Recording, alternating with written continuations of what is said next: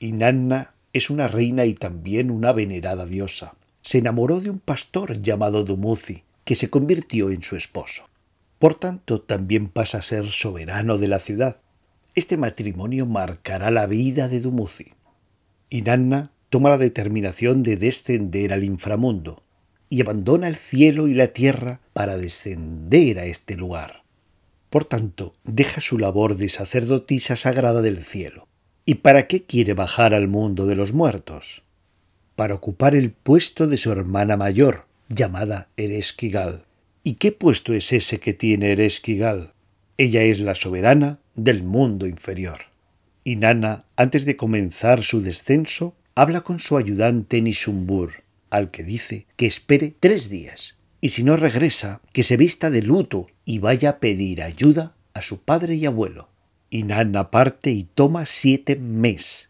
Cada mes es un atributo de poder.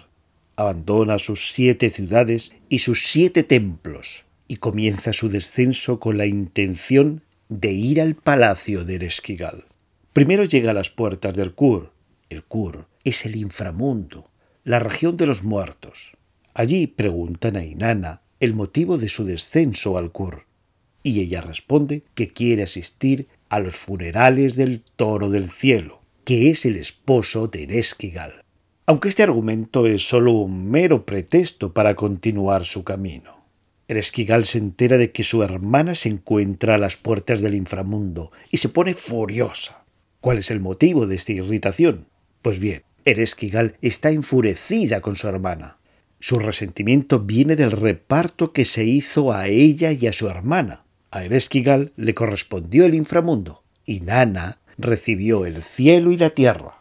Y Nana en su recorrido por el inframundo tiene que pasar siete puertas, tiene que vencer siete obstáculos con su dificultad correspondiente.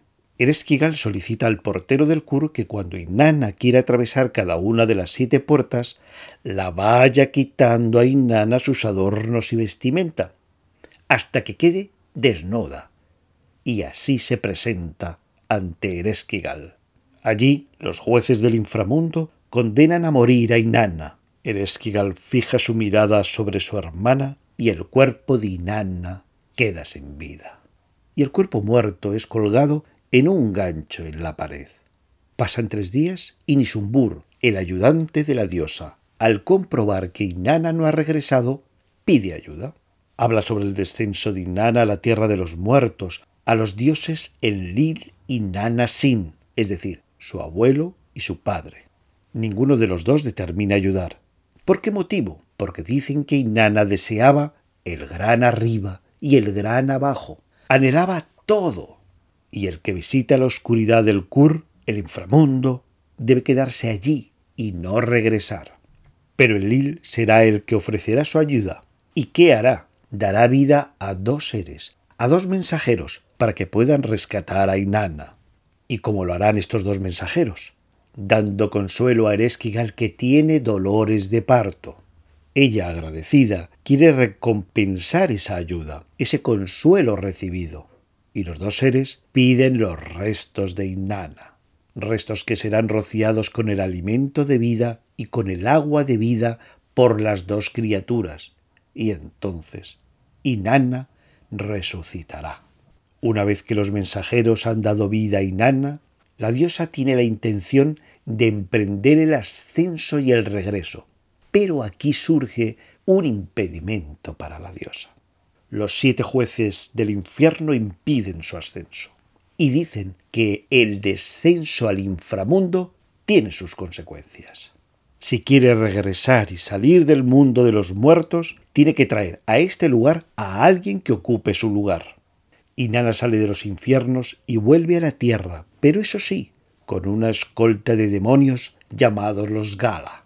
Nisumbur es un candidato para los demonios, pero Inanna no quiere, la búsqueda del candidato sigue por las ciudades de Umma, Bat Tibira, más tarde por Erek. En este lugar Dumuzi, el consorte de Inanna, se encuentra como soberano del lugar y bien contento sentado en su trono. Inanna focaliza, dirige la mirada sobre su esposo y dice a los demonios: Llevadle. Dumuzi huye. y los Gala persiguen a Dumuzi, que pide al sol, al dios Utu, que lo transforme en serpiente. Después se dirige al lugar donde se encuentra Gestinana, que es su hermana, y luego al paraje donde se recogen sus ovejas. En este lugar es donde los demonios capturan a Dumuzi y lo llevan al mundo subterráneo. Y será Ereshkigal, sintiendo lástima por Dumuzi, quien tome la decisión de que éste permanezca en el mundo subterráneo la mitad de cada año. Y la otra mitad de cada año lo pase a ocupar su hermana Gestinana. Y así sucederá todos los años.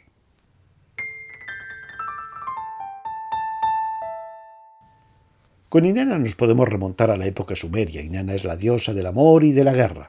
Ella reina sobre la vida y la muerte y amparaba a la ciudad de Erek. En esta ocasión, y para la elaboración de esta narración, me he apoyado principalmente en Mircea Eliade y en su libro titulado Historia de las creencias y las ideas religiosas. Nada más por hoy y hasta pronto.